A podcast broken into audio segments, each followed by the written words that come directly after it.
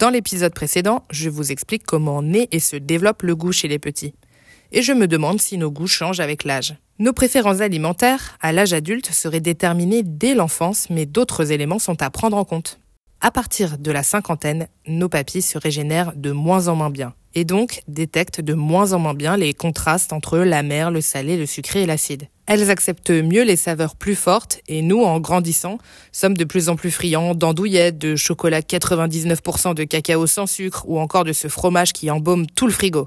Aussi parce que nous le sentons moins bien. Nos capacités olfactives diminuent avec l'âge. Quand vous êtes malade avec un rhume, comme moi depuis deux semaines, vous perdez le goût. Faites une dégustation à la maison. Prenez deux sauces, du ketchup et de la moutarde par exemple, et proposez-les à quelqu'un qui a les yeux bandés et le nez bouché. Il lui sera impossible de distinguer l'une de l'autre. On a compris, nos capacités à goûter et à sentir sont peu à peu dégradées avec l'âge, donc on perd aussi un peu l'appétit. Mais ce n'est pas une altération générale.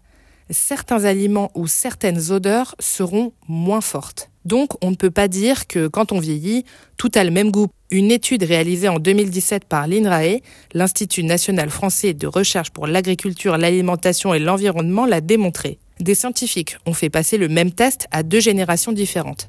Il fallait identifier les goûts de deux compotes de pommes.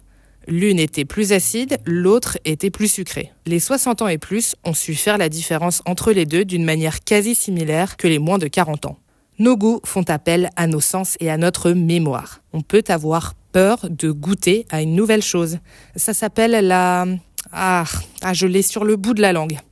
C'est la néophobie alimentaire. Elle est commune chez les petits. Cette crainte, on la retrouve aussi chez les animaux comme le rat, certaines espèces d'oiseaux ou encore notre cousin lointain le singe. Plus on vieillit, plus on est audacieux et curieux de découvrir ou redécouvrir des goûts. Vous détestez les huîtres? Retentez votre chance dans 15 ans. Sur un malentendu, ça peut marcher. Et quand on a de la bouteille, on associe notre nourriture à des bons ou des mauvais souvenirs. La cuisine, c'est de l'émotion. Chacun a sa Madeleine de Proust.